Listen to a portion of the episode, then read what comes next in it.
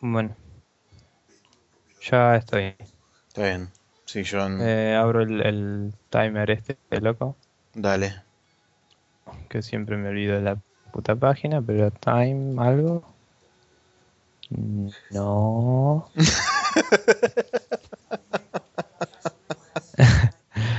¿Cómo era? Timealgo.com.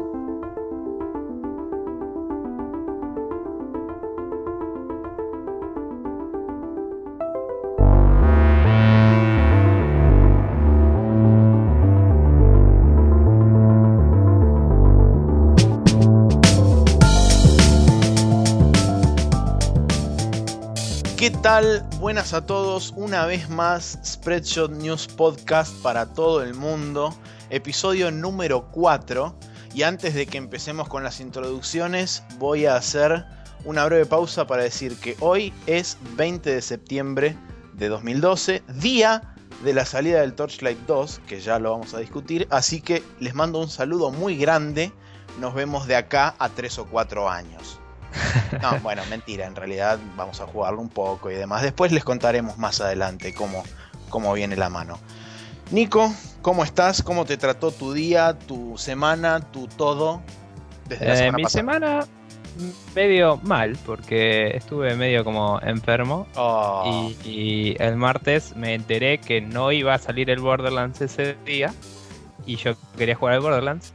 y, y de golpe salía hoy, así que hoy no solo sale el Torchlight, sino que sale el Borderlands en Latinoamérica y otras partes del mundo. Así que yo lo declaro el Día Internacional del Epic Loot. Y nada, apenas terminamos acá vamos a jugar. Creo que puede, creo que puede funcionar el día del Epic Loot, ¿eh? porque y de hecho estaba leyendo en internet y el, el año que salió el Torchlight 1 también salió casi a la par que el Borderlands curiosamente. Qué, qué bizarro, así, así como que... el, el, development cycle de la vida. Claro, sí, es, es, es, realmente muy loco, porque de hecho los dos son loot based y bueno, ya hablaremos en otro momento. Y eh, los dos le patean el culo al diablo. Pero... Muy bien, bravo, fuerte el aplauso por eso. No, mentira. Bien. Igualmente sí es verdad, pero no importa. Eh, feedback. Tenemos feedback de la gente que se ha preocupado porque este programa vaya hacia adelante como un ariete que golpea una puerta medieval y la rompe en mil pedazos. Y la gente nos ha hecho llegar sus comentarios. Por ejemplo, tengo un comentario de Emi, nuestro conocido Emi, que me dijo que. De, bueno, el Emi de mi grupo, no el Emi común a nosotros dos. Ok. Eh, me dijo, esto es bastante, digamos, son palos para mí, porque por si no lo sabían, el que edita el podcast soy yo. Eh, primero que las cortinas están muy fuertes, cosa que, bueno, me voy a tener que preocupar de arreglar, pero gracias por los tips. Eh, número 2, Rapid Fire tiene que ser más Rapid Fire y menos Slow Tickle Beam. O okay. sea, no sé si se entiende la analogía que tiene que ser más como un rapid fire y menos de sentarse y hablar y ponerse a intercambiar opiniones. Es tipo noticia y pum, noticia y pum, noticia y pum. Cosa que estoy realmente de acuerdo. Y la tercera opción, o mejor dicho, el tercer feedback que nos dio fue que, tendría que tendremos que tener alguna suerte de banner o imagen del podcast para poder anunciarlo eh, durante la semana. Tipo, va a eh, ponerle, qué sé yo, los jueves o los miércoles o los martes o cualquier día de la semana poner un recordatorio de que todos los lunes sale el podcast de Spreadshot News. No es mala Cosa idea. que me pareció muy piola. Así que gracias Emi por el feedback.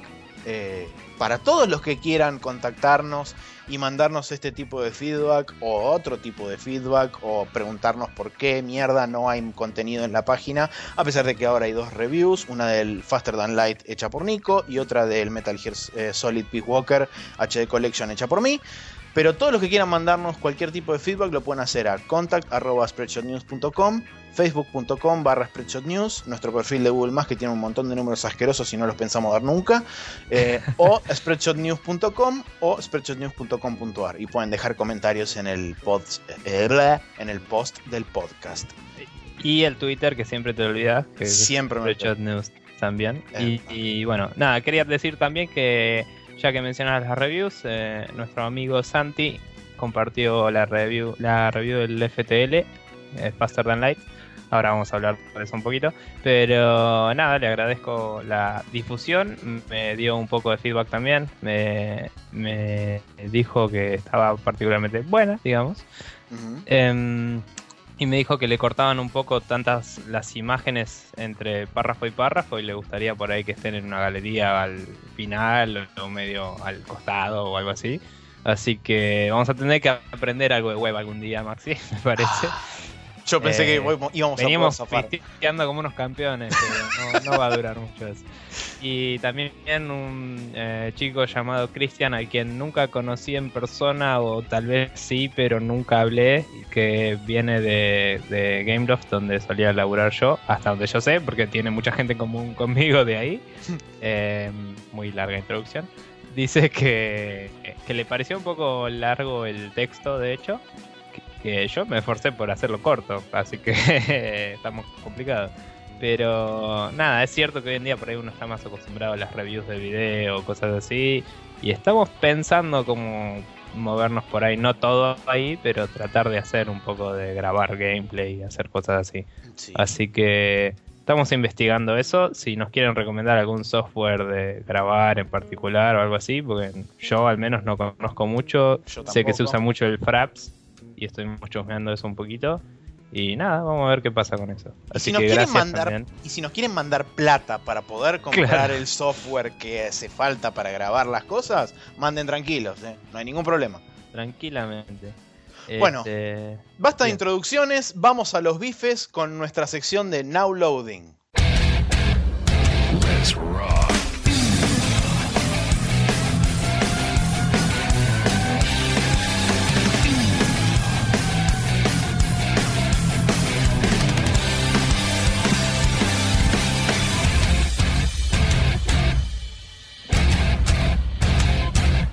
Y en el Now Loading del día de la fequia, el señor Nicolás, como ustedes podrán haberse imaginado por lo que dijo de la review del Faster Than Light, estuvo jugando.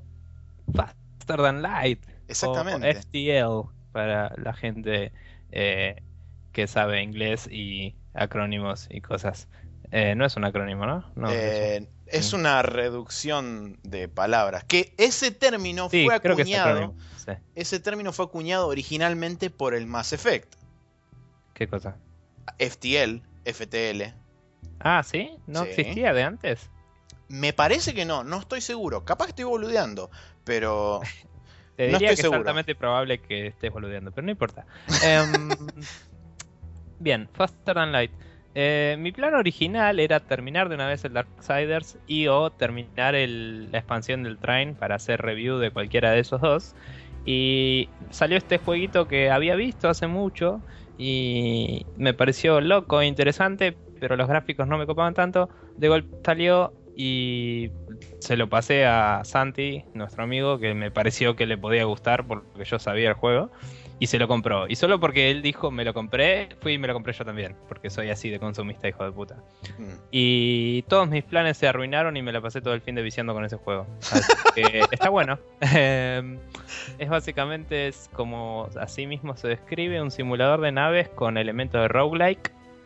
Que lo hace particularmente copado para mí, en, en mi opinión.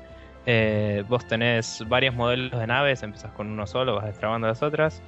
Eh, arrancás el juego y tenés que ir avanzando por una especie de sistema estelar, digamos, o sección de la galaxia, todo generado random, con eventos random y, y enemigos de distintos tipos.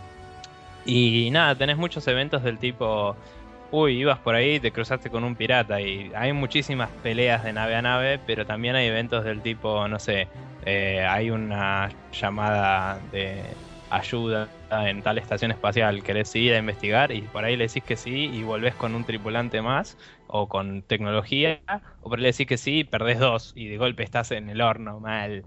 no. Entonces tenés que ir evaluando todo según qué tanta experiencia tienen tus chabones y otras cosas. Eh, em, no hay números así, son todos barritas de progreso. Entonces Pregunta. es como más intuitivo que. Perdón, ahí, ahí va, ¿eh? Sí. Es un poco más intuitivo que el típico approach de RPG de decir, bueno, a ver los dados están a mi favor o no. Es, es un poco más sobre tipo, bueno, ¿puedo arriesgar esto? Y eso lo hace más como visceral, ¿no? Es más como, si te arriesgas y lo logras, es como que sos un capo. Y si no lo logras, es tipo, bueno, loco, tengo que seguir. Y hay permadeath, y si te morís, te morís. Tipo, empezás de nuevo. Como todos los roguelikes. Pero sí, decime. Eh, a lo que, lo que quería preguntarte era sobre el tema en particular de las señales esas de ayuda. ¿Tenés algún tipo de forma de vos saber si esa, esa distress, esa distress este, call va a ser eh, o no positiva para vos o es tipo piletazo? Eh, es medio piletazo, hay una descripción breve, ¿no?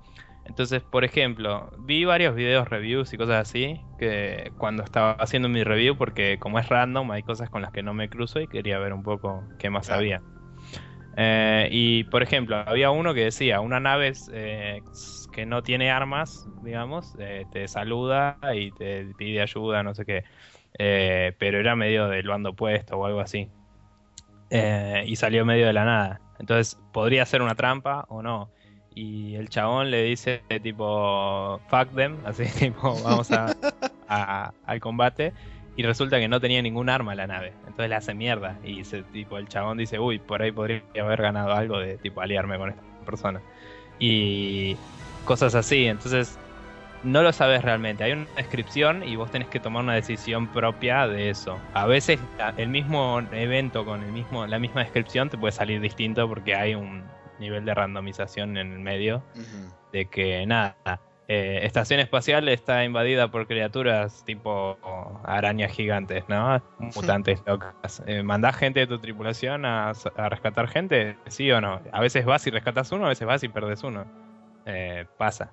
También hay cosas medio contextuales de que puedes tener un tripulante en particular que es, eh, no sé, psíquico, ponele, y hay un. te puede atacar a alguien de la misma raza, y en vez de atacarlo con tu nave, usas a tu tripulante, y tu tripulante tiene una Battle of the Mind, así, con el otro, y si le gana, eh, es como que no tenés que combatir y ganas los mismos scraps y todo. O sea, las mismas. Copado cosas. Sí, es como tenés eso, ¿no? Es que si tenés un equipamiento en particular que te permite superar algo, te da la opción. Y eso tiene su propio dado, pero eso suele resolverse casi siempre beneficiosamente para vos. Es como que es un. Si tenés cloaking, por ejemplo, a veces te puedes esconder de las naves enemigas y pasar por atrás o cosas así. Entonces, nada, está realmente interesante. Los tipos dijeron que iban a darle soporte al juego por un tiempo, por lo menos, antes de pensar en el siguiente. Así que quizás updates o DLC algún día en el futuro. Y sale 10 dólares. Eh, lo pueden comprar en su página, que es FTL The Game o FTL Game, no me acuerdo. Después lo pongo ahí. Y, y, les da un código para Steam y les da la versión sin DRM. Y funciona tanto en Mac como en PC como en Linux. Así que genial para todos. Copado. Eh, eh, yo estuve jugando al Bayonetta en la versión de Play 3. Lo aclaro porque después voy a hacer una pequeña, este, un pequeño análisis de, por qué es eh, importante aclarar que es Play 3. Bueno, Bayonetta es la, el primer juego de, Platinum Games. No, en realidad no, es el segundo. El primero fue Mad World para Wii. Es el segundo juego de Platinum Games que es es la obra de, Hideki Kamiya, que para quien no sabe qué es, eh, quién es, mejor dicho, es el creador de Devil May Cry. Eh, es un hack and slash, por supuesto, es muy similar a Devil May Cry, por supuesto, pero tiene una vuelta de tuerca que es todo el sistema de combos y de y de armas y de posibilidad de combinar distintos tipos de armas juntos, porque tenemos un par de armas que se utilizan en los brazos y un par de armas que se utilizan en las piernas de Bayonetta. Bayonetta es el personaje principal, que es una bruja, bla. Eh, ¿Cuál es el problema al que hacía mención antes aclarando que la versión es de Play 3? La cosa es así. Eh, Platinum en un principio, para abaratar costos, empezó a desarrollar la versión de Xbox 360 y dijo que solamente iba a desarrollar esa versión de 360. El tema es que en Japón es muchísimo más popular la PlayStation 3 que la Xbox 360. Entonces el publisher, que en ese momento era Sega, se encargó de hacer el port a PlayStation 3. Ahí es donde empezó el problema. ¿Por qué? Porque la versión de Play 3 quedó no de repleta de bugs, pero sí tiene graves problemas de frame rate, sobre todo en las partes más esenciales del juego, que son las escenas. Cuando está todo yéndose a la remierda. Las escenas de pelea, básicamente. todas, las, todas las partes de combate donde tenés más de por lo menos 6 enemigos en pantalla. Que son todas, básicamente. Que son el 80% casi. Eh, o tenés enemigos gigantes, que también es el, el 20% que queda. Eh, se un momento donde el frame rate empieza a bajar, a bajar, a bajar, a bajar hasta que llega alrededor de los, no sé, 15 o 20 frames. Y si vos tenés el juego que está corriendo en 60 frames y de repente te baja a 20, es como muy notoria este, la, caída de frames. Y eso, en líneas generales, cuando uno viene haciendo los combos, que es muy fácil dropear los combos porque es súper, y sobre todo a partir de, de normal para arriba en cuanto a la dificultad, es muy fácil dropear los combos porque requieren un input muy preciso y el timing del input también tiene que ser muy preciso. Entonces muchas veces lo que sucede es que o los enemigos te terminan pegando cuando vos o claramente evadiste o claramente les pegaste primero, pero el input no se registró. Entonces tiene muchos problemas de ese estilo que ahora me estoy dando cuenta porque básicamente dije, ok, me quiero poner en serio con este juego y quiero ser realmente grosso manejando este juego. Entonces le estuve dando bastante duro y mm, logré darme cuenta de ese tipo de cosas, que estoy seguro que en la versión de 360 no pasa y es super smooth porque he visto he visto este cosas grabadas de la versión de 360 en YouTube y demás y jamás pierde un frame, o sea que es un problema del port, no es un problema de que está mal desarrollado desde el vamos. Qué embole, Sí, es, es bastante choto eso. Y no, no salió, no habían subido un poco la performance ya, o sea. Salió un parche este, que también. O sea, era peor cuando salió. Sí, era peor antes del parche. O sea, capaz que ahora no, no, no, me, no me acuerdo exactamente cómo era antes del parche pero sé que después del parche mejoró bastante no solamente los loading times, sino que permitió también este, hacerle un full install al juego, cosa de que mejoraba bastante el frame rate y demás. De hecho, el juego en las partes que no son de pelea se mueve perfecto, no tiene ningún problema. Y cuando las peleas, por ejemplo, en los primeros dos capítulos que tenés máximo 4 o 5 enemigos en pantalla al unísono, eh, no son tan terribles. O sea, tenés los 60 frames, debe bajar, debe dropear hasta 50 o 40 y pico. Pero es sostenible y se puede, digamos, jugar correctamente, entre comillas. El problema surge a partir del capítulo 4 o 5 en adelante, que es cuando empiezan a venir más cantidad de enemigos, enemigos que se mueven muy rápido. Y como te digo, los timings del juego son muy precisos y es super unforgiving si pifiás porque tipo pifiás, te la pusieron y salís volando y tenés un, tiempo de recuperación muy alto y mientras estás en el piso te pueden seguir pegando. O sea, es si no pones el famoso Jeropa Mode y das todo con un botón y listo. bueno, sí, esa es una de las cosas que tiene el juego. Tiene modo easy y super easy, perdón, easy y very easy, que de hecho very easy se llama very easy automatic mode, que cuando yo vi el video no podía creer lo que estaba viendo. Era una mina con un control de Xbox 360 apretando el botón de X y nada más, ni siquiera moviendo el análogo. ¿El X del 360 o el X de no, No, el X de la, El X de 360. Ok. Que sería el cuadrado en Play 3. Y estaba la mina apretando así, mirando, el mirando la tele, apretando el cuadrado, y vos veías que Bayonetta hacía toda la magia del mundo, y ni siquiera tenía que mover el análogo, y fue tipo, wow, realmente puedes pasar todo el juego apretando nada más que X. Es tipo, no entiendo cuál es la gracia que tiene, pero bueno, supongo que... Eh, pensá que los japoneses jugando con una mano pueden ser felices. y déjalo ahí. Bueno, creo que no hace falta. Y tenés un título para el capítulo y todo, mira. Creo que no hace falta ganar mucho más. Lo único que por ahí puedo mencionar extra es que tenemos una cantidad asquerosa de armas, son de hecho creo que 10 o 12 armas, las cuales se pueden intercombinar entre ellas y de ahí sale la cantidad horrible y totalmente hija de puta de combos que puedes hacer. Eh, y después tenés accesorios, que cada accesorio tiene una función en particular. Por ejemplo, hay un accesorio que te permite hacer un counter que podés one-shotear enemigos, pero ese counter tiene que ser exactamente en el mismo momento en que el enemigo te está pegando a vos. O sea, Sí. es tipo un frame que tenés que apretar el botón en ese frame para poder hacer el counter y matarlo de un golpe. Bueno, pero lo llamás a Daigo y le decís que juegue por vos un rato. y volvés. Claro. Em, y bueno, después cada, cada accesorio tiene su propia, su propia magia intrínseca. Y yo la verdad que me estoy divirtiendo mucho. El gameplay de ese juego, para los que realmente quieren este, otra cosa que no sea Devil May Cry, que dicho sea de paso, para la gente que no sabe, va a salir un Devil May Cry, o eso dicen, en enero, hecho por este, desarrolladores occidentales. Para los que están todavía enreillados con eso y quieren descargarse la bronca y quieren decir, ¿dónde está mi Devil May Cry? Cómprense el bayoneta, háganse un favor y pásenla bien. En lo posible, si tienen una 360, cómprense la versión de 360. Porque le puedo garantizar que la van a pasar 10 veces mejor que si tienen este, la versión de Play 3. Si solamente tienen una Play 3, muchachos, agua y ajo, pero es así. Bien, Eh, em, es lo que es. sí, es lo que hay. Decir que tenés altos juegos aparte, ¿no?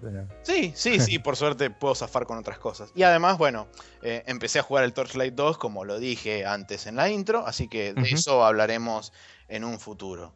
¿Alguna first impression así? Eh, oh my fucking god. Bien.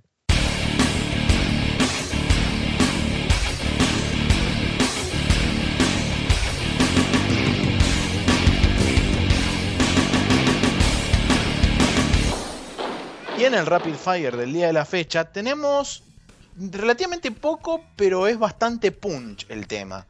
¿Por qué no arrancas vos, Nico, con las noticias que tenemos hoy?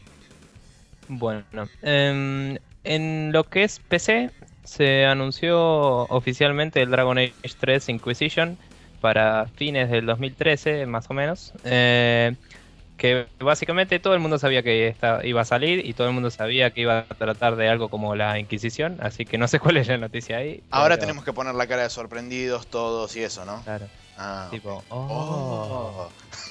Pero no, realmente todos los rumores que hablaban sobre Dragon Age 3 básicamente eran, sí, va a ser una historia como la Inquisición y va a tener un 3 y un dragón y una edad en el nombre. Y es tipo, ajá.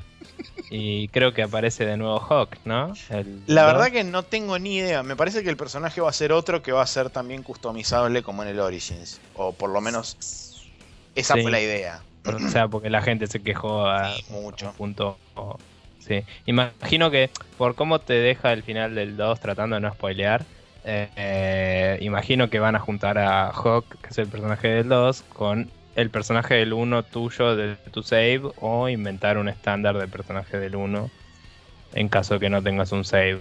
O tal vez reemplazarlo por un NPC que no haya aparecido en el 2. Que eso también podría ser loco, qué sé yo. Porque al fin de cuentas en el 1 vos ganas con tu personaje, pero usas toda la party. Así que por ahí tranquilamente pueden hacer un swap medio loco. Pero bueno, nada, EA siendo EA, la- probablemente la haga medio streamlined, como les gusta decir, y Sí. no esté bueno para nadie. Sea un público para, para un público más abierto, tenga multiplayer con deathmatch, capture the flag y todo ese tipo de cosas. Y Twitter, Operativo este, drop in, drop out y todas las cosas lindas y divertidas que hace EA con sus títulos. sí. Noticia Bueno, el siguiente. cooperativo que drop in, drop out está bueno, pero sí, no en un Dragon Age. Pero sí. Noticia siguiente. Noticia siguiente. Humble Indie Bundle número 6. Sí. Eh, Tiene un montón juegos de cosas. que. Nada, en este momento no me acuerdo, así que me voy Yo fijar tampoco. Sé que, sé que hay uno que es el que, digamos, me llamó más la atención, a pesar de que ya lo tengo, El pero el Dust Force, que se desbloquea extra eh, cuando más medio. Cuando en este pagas más de- 578. Exactamente. Cuando pagas más de 5.78 se te desbloquea el Dust Force. También viene el Royard, que yo lo jugué en Play 3 y está muy bueno. Eh, no lo terminé. El Torchlight 1, que ya lo tiene todo el mundo, pero bueno. El Spaz, que es el Space Pirates eh, and Zombies. El Shatter, que no tengo idea de qué es. Y el Vessel, que tuvo bastante renombre cuando salió. Además incluye los soundtracks de la mayoría de estos juegos. eh, y todo eso sin Y nada, está bueno. Felicidad. Hagan lo que quieren. y además, parte de, la, parte de las ganancias va a Child's Play, que es la, eh, ONG que hay en Estados Unidos que se dedica a, darles este, videojuegos y demás a los chicos que están internados con enfermedades terminales o, cáncer o ese tipo de cosas. Sí. Así que buena onda. Em, y bueno, nada, ustedes ponen lo que quieren de plata y deciden si va todo a Child's Play, si va a todos los developers o si va al Humble Store, que es el, el que maneja todas las transferencias y todo. Exactamente. Siguiente noticia, eh, go. Sí, siguiente noticia. El Torchlight 2 ya está disponible, Yupi. Compren y jueguen, háganse un favor. Eh, en el Día Internacional del Loot eh, honraremos el Torchlight 2 jugando apenas terminemos esto. Sí. Y mm, nada, expande mucho sobre lo que era el 1. básicamente tiene todo lo que la gente se quejaba que faltaba en el Diablo 3. Y yo jugué la beta y me pareció particularmente bueno y divertido a, nivel real, digamos, o sea, no solo que es un buen juego, sino que era divertido. Porque hay juegos que son buenos juegos que te jugás la historia y listo, no, no lo disfrutás a nivel tipo, uy, loco, la estoy pasando re bien. Pero bueno, nada, es un lindo juego y ténganlo en cuenta. Sale solo 20 dólares en comparación a un juego full price lo que te ofrece está muy bueno porque te permite jugar cooperativo de A4 en internet o por LAN y jugar solo también, offline, sin ningún tipo de DRM molesto. Seguramente tenga alguno, pero ninguno molesta. Y si tienen tres amigos, se pueden comprar el 4-pack por lo que sale el Diablo 3, por ejemplo. Tal cual. Pero bueno, siguiendo. Seguimos. Eh, Project Eternity, que es el nuevo juego de Obsidian que está en Kickstarter. Y si quieren este, apoyarlo, vamos a dejar el link para que vayan y, les den platita a ellos. Eh, Project Eternity ya se financió en las primeras 24 horas. Sí, que es algo que pasa cada vez más frecuentemente. Ustedes podrán decir, bueno, ponele, qué sé yo, ¿cuánto pedían? ¿200 mil? ¿100 mil? No, pedían un millón mil dólares y se financió en las primeras 24 horas. De hecho, ya van por casi el segundo stretch goal, no, perdón, el tercer stretch goal, que es de 1.8 millones. Y la verdad que van derecho para adelante. Sí. Mírense, o sea, vayan a la página, mírense el pitch y mírense los distintos, este, los distintos videos. Creo que hay dos videos subidos, o sea, tipo está el pitch y un video más. En cada update están subiendo un video. Y en cada update están subiendo videos. Este, realmente por el update que dieron hoy, me empezó a picar el bichito del, interés. O sea, originalmente cuando vi el pitch dije, es Obsidian, les creo, comprar. Y después de que vi el pitch y empecé a ver las updates y realmente me copó mucho sobre todo cómo tratan el tema de la magia en ese mundo hablan sobre. No lo voy a hacer muy largo, es muy, muy cortito lo que voy a decir. Eh, hablan básicamente sobre que la magia viene del alma de cada persona y eh, dentro de cada persona existen distintos tipos de almas que vienen desde el pasado, así tipo tiempos inmemoriales. El alma es como que va atravesando distintas épocas y a través de esas épocas es como que se va eh, nutriendo y se va curtiendo de distintas cosas y a medida que va pasando de generación en generación o de persona a persona es como que esa alma va alojando cada vez más poder y eso es lo que hace que las personas puedan utilizar la magia dentro de ese mundo. Interesante propuesta. Así que está piola, digamos, por eso. A mí lo que me gustó en particular es cómo lidian con los rewards de Kickstarter. Sí. Porque el primero ya te da todo lo básico. Te da el juego, una cosa que. un ítem y alguna cosa exclusiva de Kickstarter. Y después alguna boludez extra. Y después es tipo, el siguiente te da el soundtrack y los demás te empiezan a dar cosas que son todas afuera del juego. No empieza a decir, bueno, y además te metemos en el juego y no sé qué. Que por ahí algunos sí allá de eso, pero la mayoría de los, Kickstarters hasta ahora te dan ganas de tener por ahí el que te sale 200 dólares y no te dan para, no te da la plata para eso. Pero está bueno que con el básico ya tenés todo el juego básicamente. Sí. Y eso me gustó mucho. Sí, eso está muy piola. Bueno, pasamos a sección consolas ahora. Sí. Eh, Microsoft eh, renueva la, renovó lo que es el trademark del Killer Instinct, famoso y aclamado juego que mucha gente pide secuelas y nadie las hace. Así que está la gente especulando si se vienen remakes o se viene una secuela, qué va a pasar. O se viene el lanzamiento del Killer Instinct en Xbox Live. Nadie Eh, lo sabe. Sí, puede ser cualquier cosa, básicamente. Em, el Killer Instinct originalmente eran todos personajes pre-rendereados, si no me equivoco. Sí, señor. Así que eh, si quisieran hacer una remake, tendrían que sí o sí hacer los modelos de nuevo, porque no les da la resolución. Así que es o publicarlo exactamente como está o hacer un juego nuevo, no importa en qué capacidad, digamos. Eh, no es que pueden pintar los gráficos de nuevo como hicieron con el HD Remix del Street Del Fighter. Street. Fighter. Pero así que bueno, de una u otra forma, nuevo juego de Killer Instinct sería la noticia implícita en eso.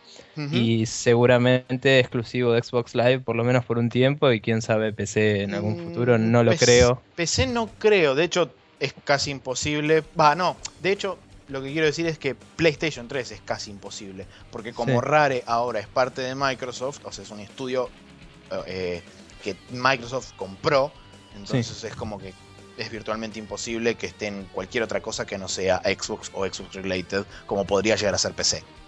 Sí. Eh, así que bueno, eso.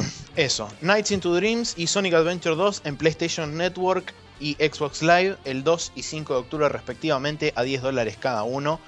Eh, en lo particular puse esta noticia porque yo soy todavía de las personas que cree que Sega, a pesar de todas las cagadas y errores y cosas que hace tan, pero tan, tan, tan mal, No es Yo Capcom. quiero que le vaya bien.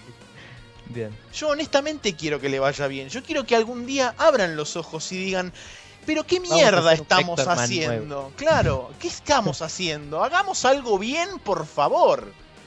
Y bueno, creo que esto, si bien es eh, de vuelta, milquear y, y agarrar a la vaca y exprimirla hasta que no le salga más jugo, eh, yo creo que es una buena oportunidad para la gente que, por ejemplo, tuvo la Sega, no tuvo la Sega Saturn ni se compró la PlayStation, cosa que perfecto, no, no juzgo su decisión, pero por ejemplo se perdieron juegos como el Nights into Dreams, se perdieron juegos como el Panzer Dragoon, se perdieron otro tipo de juegos que en este momento no se me viene a la cabeza. Cosa que me parece piola que Sega los relance y así pueda, digamos, otra gente pueda disfrutar de esa época que no todos disfrutaron, que de hecho debe ser la única persona en el mundo que tuvo una Saturno, yo más o menos.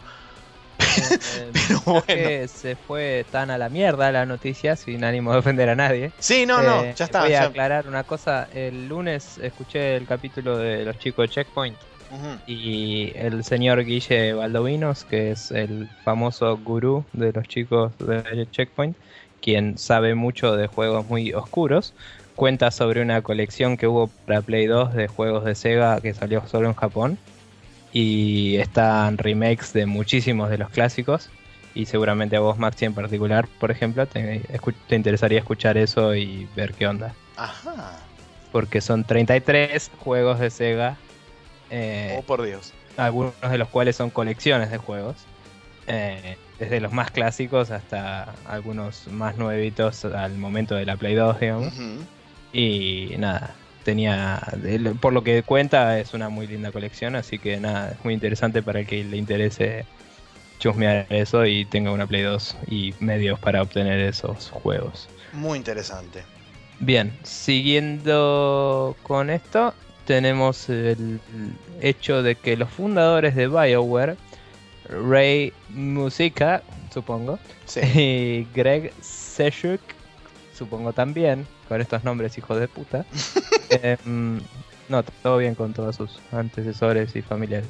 Em, se van de se van de BioWare y la verdad que no estoy muy seguro por qué Maxi puedes iluminarme un poco. Eh, eh, en principio, ellos dijeron que no tiene absolutamente nada que ver con el estado de situación actual de BioWare y su relación con EA, etcétera, etcétera, etcétera.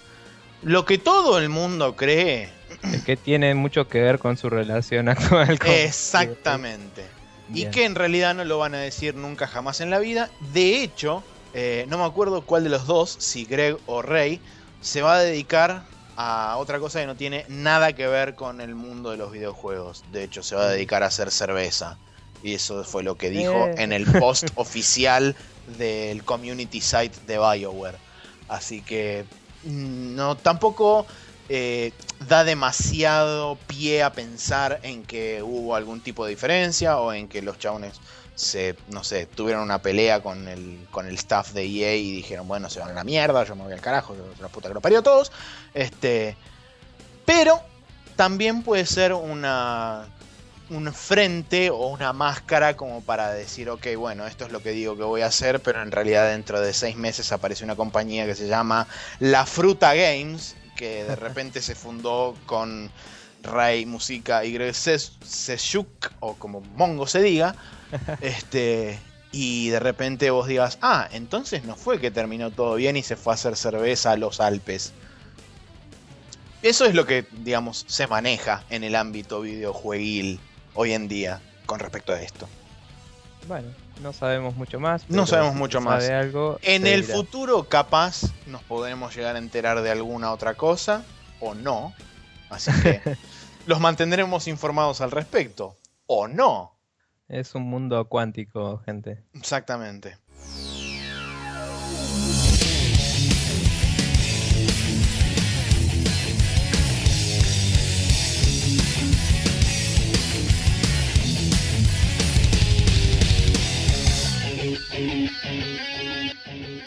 Y en el Kof Hot Coffee, Hot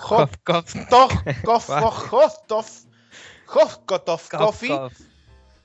Coffee, tenemos una noticia que está indirectamente atada a la sección de Rapid Fire porque viene de la mano de la gente de Obsidian que dio a conocer una noticia que creo que a, a mí cuando la leí no me sorprende, sino que más que nada me dio lástima cuando, cuando la leí.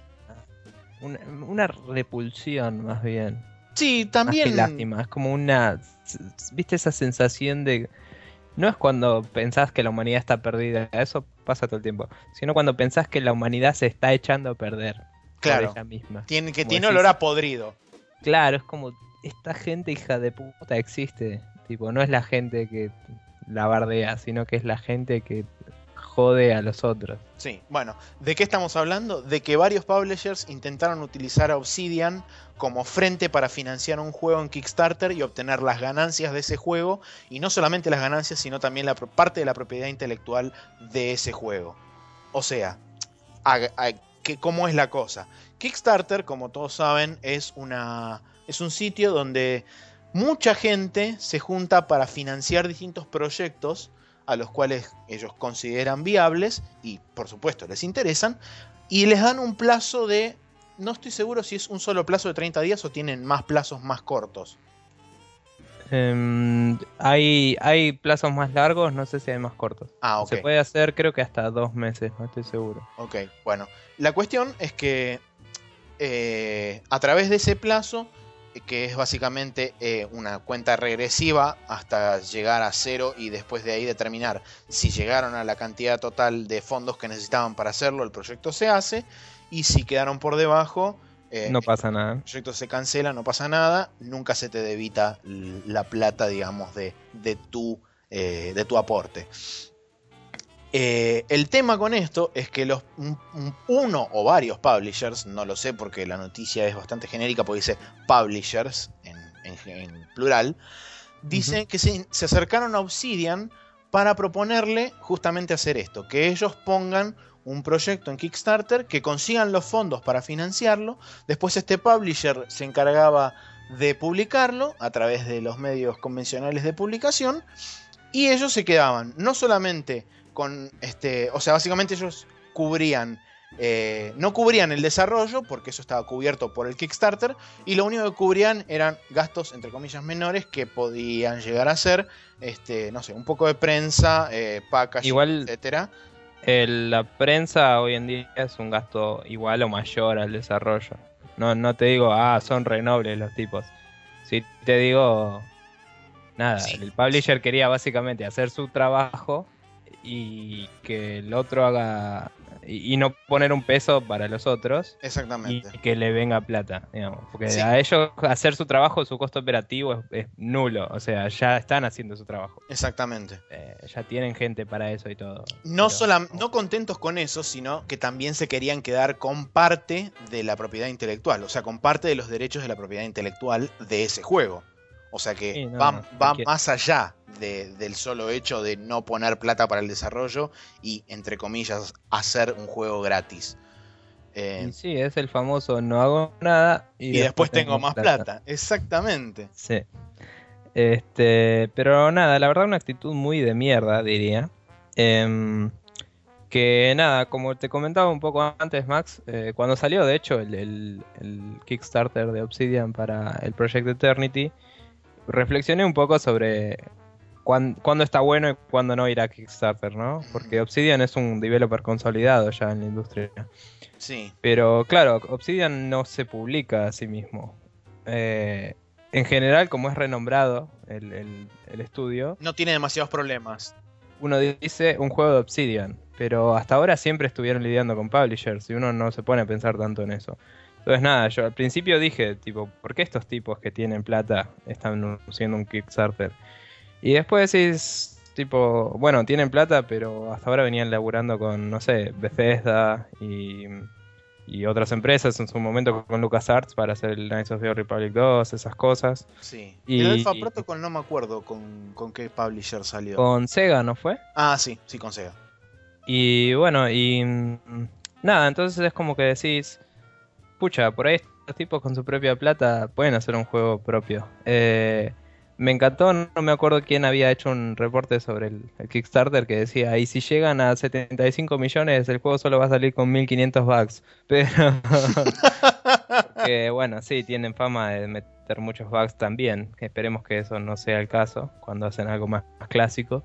Pero, pero nada, entonces es como una actitud muy de mierda que estos tipos salten atrás de ellos eh, para querer hacer eso y te hace reflexionar sobre, tipo, ¿a quién le das tu plata? Porque hay gente que la plata la obtendría y no es que por ahí no merezca tu plata para financiar el juego, pero tu plata te cuesta bastante más a vos conseguirla, digamos, que algunos de los developers que están poniendo cosas ahí. Entonces muchos también lo que, lo que decían era que eh, les resultaba, digamos, bastante, no te digo molesto, pero sí es como que les generaba un poco de ruido que, digamos, los estudios de desarrollo, si bien son independientes, como, en el, como es el caso de Obsidian, que son de determinado tamaño, o sea, son de mediano a grande, eh, empezaran a ver Kickstarter como una, como una cosa viable, como un recurso viable para poder crear sus juegos, porque en definitiva es como que les, les va a empezar a sacar o restar eh, público y, posibles este, aportes a los juegos indie más chicos de 1, 2, 5, 10, 20 personas. Claro. Bueno, igual es, como un va y viene, ¿no? Porque, qué sé yo, todo empezó con Double Fine. Y Double Fine es una empresa reconocida como que hace juegos buenísimos, que en general los proyectos más grandes siempre le fallaron económicamente. Y siempre tuvo publishers para esos proyectos grandes, así que por suerte no se hundió, porque los costos pues los absorbía otra empresa pero le debe haber costado bastante cumplir sus contratos, digamos. Sí. Entonces, eh, cuando Tim Schafer agarra y dice, lidiar con publishers es una reverenda poronga, tiene que haber una solución mejor, y ve Kickstarter, eh, él mismo, que es un, es un estudio eh, relativamente grande, digamos. Sí, de hecho tienen, tienen tres equipos laburando. Sí, igual estuve viendo ahora el lo que es el todo el documental, ¿no? Que viene con la aventura de Double Fine y, te cuenta un poco que en los orígenes, de hecho, estaba en una oficina toda avenida menos y era todo un quilombo, o sea, no es que estaba viva la pepa, pero para la gente normal es un estudio consolidado, ¿me entendés? Claro. Entonces, uno no lo pensó dos veces. ¿Por qué? Porque es fucking Tim Schafer. O sea, cuando saltó el chabón del, Larry, todo el mundo dijo, uh, el chabón del Larry. Y cuando saltó el los chabones de, del Space Quest, es tipo, uh, los chabones del Space Quest. Y es tipo, cuando hay una persona al frente, vos confías en esa persona. Claro, confías en el nombre. Claro, Obsidian en sí es un grupo de personas que también tiene, digamos, su, su pedigrí, su, su movida, su, eh, digamos, lineaje de cosas. Sí, su Eh, tradición. Linaje, perdón, lineaje es una Es mala traducción. Pero. entonces es como que decís. Viene un chabón atrás en las sombras, probablemente súper multimillonario, y te dice tipo. Che, pibe, vos pones la cara y juntate platita para laburar vos, y yo te hago la publicidad y después vamos a medias. Y es tipo, si ya hice la cara y ya conseguí la plata, no necesito que me publique, ya, ya tengo la plata y la gente, o sea, con que te vaquee la gente en Kickstarter, vos tu juego ya lo vendiste, por ahí no a todo el mundo, pero ya está, ¿me entendés? Además, Se paga solo, en su mayoría al menos, Sí. idealmente, y se lleva al su público. Si después necesitas más público, ya tenés el juego hecho. Venderlo una vez que ya está hecho es mucho más fácil. O sea, de última, si no podés solo, hablas con un publisher y le decís, mira, tengo este juego que ya se vendió a toda esta gente, me lo publicás y te sale relativamente poca plata, digamos. Sí, contás también con la con el beneficio de que todos los que te ayudan a poner, digamos, poniendo plata y demás, son toda gente que potencialmente te puede servir de publicidad. Porque después Claro. esos contactan a otros y le dicen, che, mirá, yo aquí este juego en Kickstarter y qué sé yo, bla, bla, bla. Y la verdad que está muy piola. y Así que si querés, este, cuando salga a la venta, compralo porque va para adelante, toda la bola. Eh, el mejor, creo que una de las mejores cosas que tiene eh, Kickstarter es la posibilidad de hacerlo viral a través del boca a boca de los mismos este, participantes que ponen plata para el proyecto. Es que sin duda te, apasiona sobre el proyecto desde antes de que empiece. O sea, la locura que es eso. Vos haces un pre-order del juego antes de que esté hecho. Es, es, es un poco como arriesgado, ¿no? Pero a la vez es como... Es perfecto. Eh, funciona bien para todos. Es una cuestión de saber a quién darle la plata, nada más. Más vale, si viene Eh. Juan Carlos Chorizo y me dice, hola, sí, mira, voy a hacer un juego que tiene un montón de cosas. Y sabes, Claro. sabes que a mí me parece que no, no te voy a dar Ojo, un juego sobre chorizos puede estar bueno. y no sé, hay muchos juegos hechos con máquinas de hacer chorizo que tipo venden bien. El Assassin's Creed, el Call of Duty. No sé, Sí. vos fijate. Pero, Es muy cierto. pero pero- bueno, entonces, nada, es un tema de confianza, ¿viste? De- y de justamente de quién está al frente de las campañas. El Faster Than Light, que, que hablamos al principio del capítulo, ¿No fue financiado en Kickstarter. Ah, ahí está. Sí. Y salió y, y a mucha gente le está gustando mucho. Y ese juego creo que, según escuché hoy, había sido eh, pitcheado por 10 mil dólares, creo, porque iba a ser un juego muy simple, digamos. Y llegó a 200 mil. Y, y- y son dos chabones los que lo desarrollaron. Así que básicamente 100 mil por cabeza se hicieron un lindo juego que por ahí no sé si, si no sé cuánto tiempo duró el desarrollo y todo, la verdad no estoy muy informado al respecto.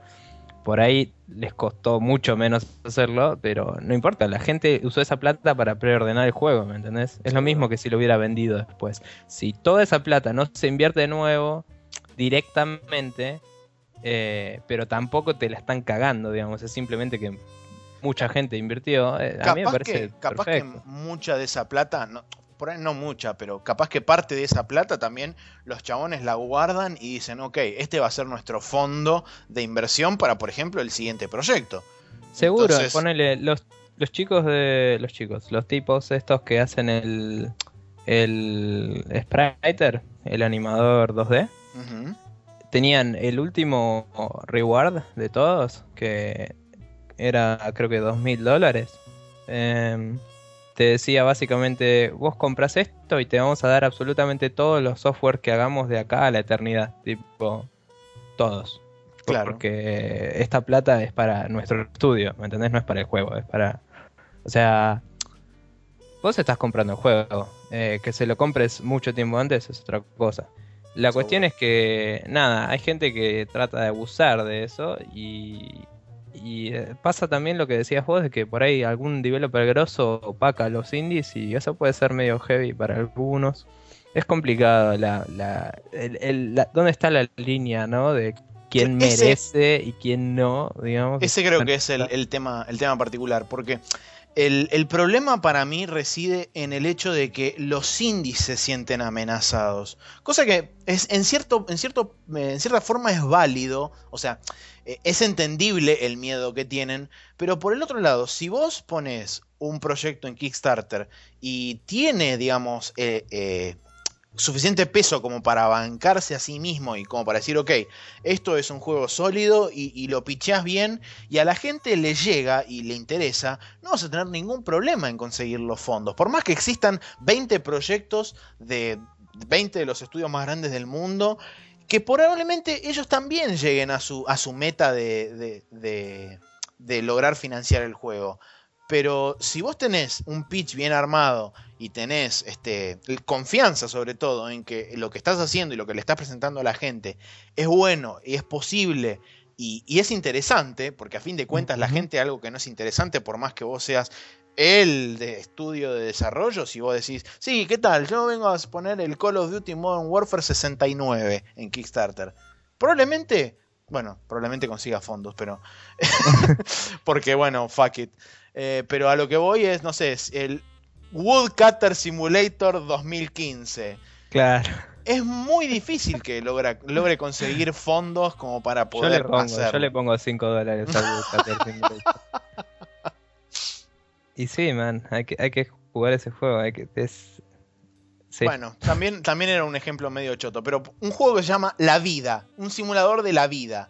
¿Quién mierda le va a poner plata para un simulador de la vida? Para eso vivo y listo. Claro.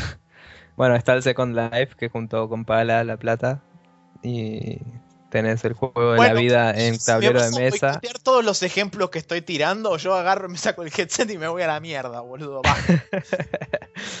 bueno, che. Este mm, y bueno, no sé cuánto más podemos hablar de esto. O sea, podríamos extendernos y hablar mucho más de Kickstarter, pero me parece que hay que guardarlo para otras sí, discusiones. para otras discusiones. Pero bueno, básicamente lo que queríamos decir era lo aberrante y totalmente horrible, asqueroso y sumamente hijo de puta que nos resultaba la. Ya el solo hecho de pensar en que alguien quiso hacerlo, ya simplemente me revuelve las tripas. Sin dudas. Em, bueno, Pasamos ahora al Special Move.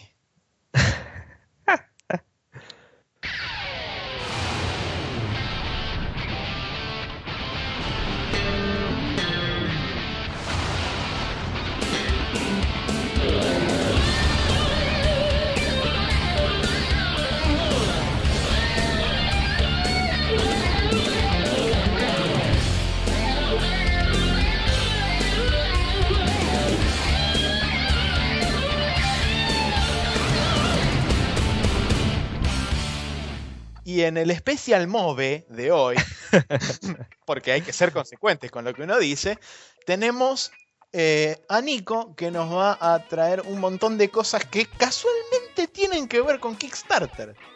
Sí, y todo lo que hablamos recién. Estamos re con los segways entre una cosa y la otra. Em, bien, tengo dos cosas para recomendar. La primera, que la venía escuchando hoy en el bondi camino a mi casita, es eh, el, Camouflage Radio, que es un podcast del estudio entitulado Camouflage, por si no captaron la referencia, em, que es eh, un estudio que hizo, está haciendo un juego eh, basado en un Kickstarter que les costó bastante y remaron bastante para llevarlo a cabo. Llegaron al límite. Sí, eh, que fue una pena, ¿no? Que tuvieran que estar tan a pleno para lograrlo llevar a cabo, porque es un proyecto que tiene mucha pinta y, juntó mucha, mucha buena onda, pero bueno, justamente llegaron porque todos sus seguidores los ayudaron a, hacer esto, como decía vos, Maxi, de, ser mucho más viral y llegar a todos lados, todo el mundo lo promovió. Y básicamente los tipos rompiéndose el orto, pero digamos sin poner plata para publicidad, consiguieron que se funde su, se, consigan todos los fondos para su juego.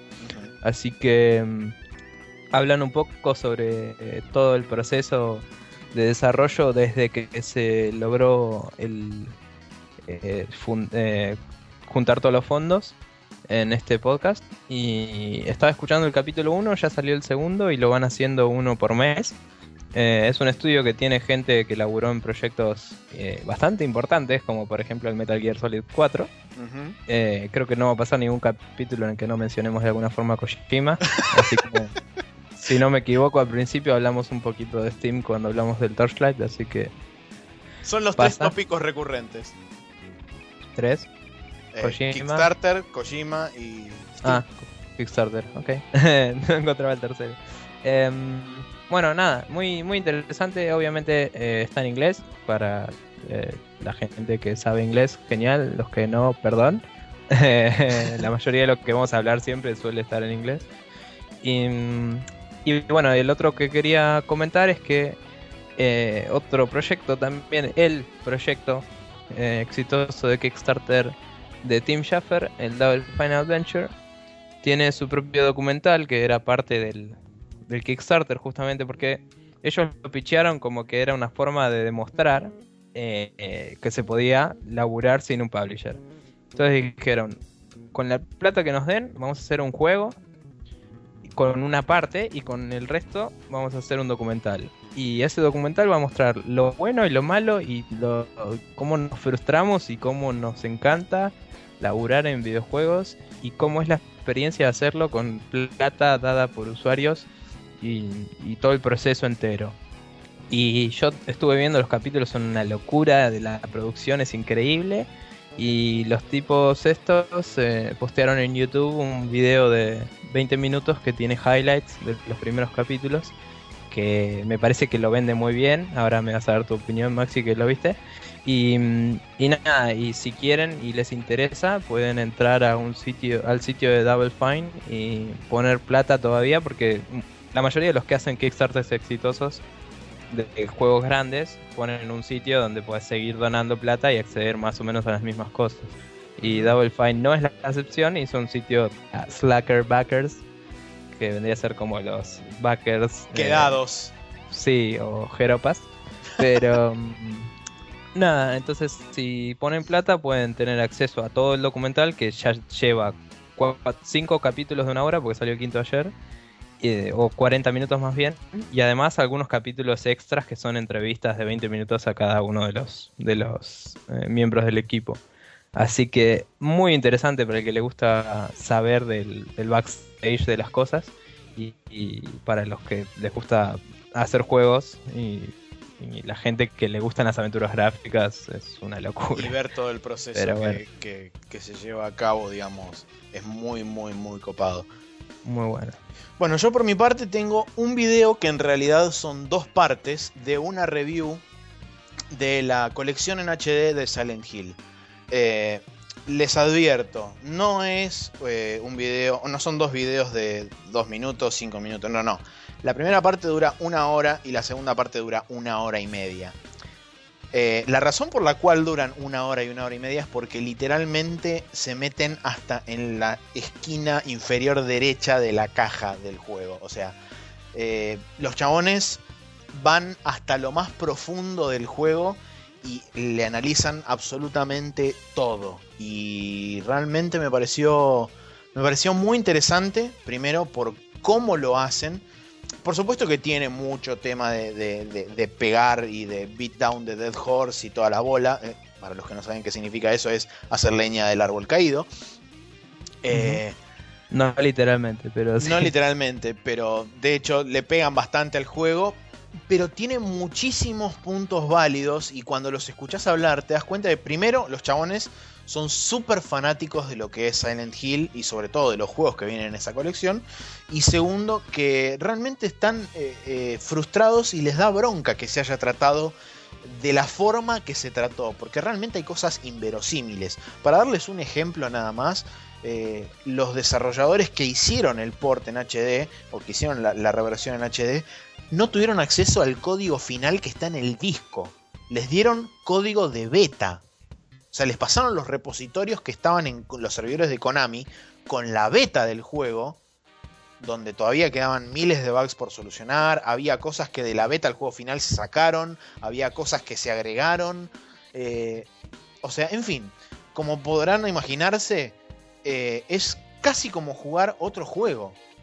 Y, y, realmente los chabones tipo demuestran un montón de cosas de cambios de atmósfera, de, o sea, en cuanto a la atmósfera que genera el juego, sin, de, o sea, yendo más en detalles, el porqué de los voice actors que se cambiaron, este, y después se dijo que se iban a poner los originales, y después en realidad van a estar los dos audios para los que quieran usar los audios nuevos o los audios viejos, bueno, en fin, véanlo, se tienen que sentar dos horas y media con el culo en la silla y verlo.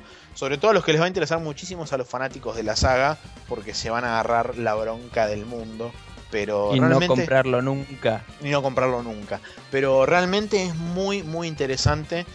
Digamos, así como el Double Fine Adventure, eh, los videos son interesantes para ver cómo eh, se hace el proceso de un juego. Esta review es interesante para ver qué tan mal se puede hacer el desarrollo de un juego. Yeah. Y bueno, son las dos caras de una misma moneda, en definitiva, así que. Está bien. Eh, A menos que desarrollen mal los de Double Fine, que nos encontraremos en el futuro. Bueno, sí, eso sí. Pero eh, sin ir este, sin ir más lejos, se nos terminó el contenido para el día de la fecha. Me parece que hoy estuvimos un poco más cortos y más sucintos, a pesar de que nos hemos ido un poco por las ramas por aquí y por allá. Pero dentro de todo, estamos en un tiempo lógico. Mira, el crudo va en 58, 59 minutos. Excelente es genial. Así que vamos a darles una vez más nuestro social media para que se pongan en contacto con nosotros, que es contact arroba facebook.com barra news, el perfil de Google Plus que es un número hermoso, eh, spreadshotnews.com en el post del podcast pueden dejar su comentario y el Twitter, que esta vez no me lo olvidé, que es arroba Spreadshot News. Ah, iTunes también. Nos pueden encontrar en iTunes. I nailed it. Fuck yeah. No nos pueden escribir nada ahí, pero sí pueden suscribirse al podcast si tienen algún eh, alguna preferencia por usar iTunes o tienen un device de iPhone o iPod más cómodo o lo que sea que usen ustedes para su escuchación post podcastística diaria. Podcasteril. Podcasteril. Así que, bueno, una vez más el cierre supongo que quedará a cargo de, Moa.